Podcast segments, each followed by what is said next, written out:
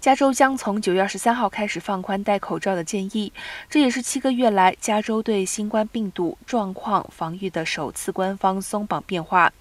洛杉矶县公共卫生局表示，将与州卫生官员命令的变化保持一致。该命令允许在惩戒设施和游民收容强制结束口罩令，除非爆发疫情，否则可以选择在设施中是否戴口罩。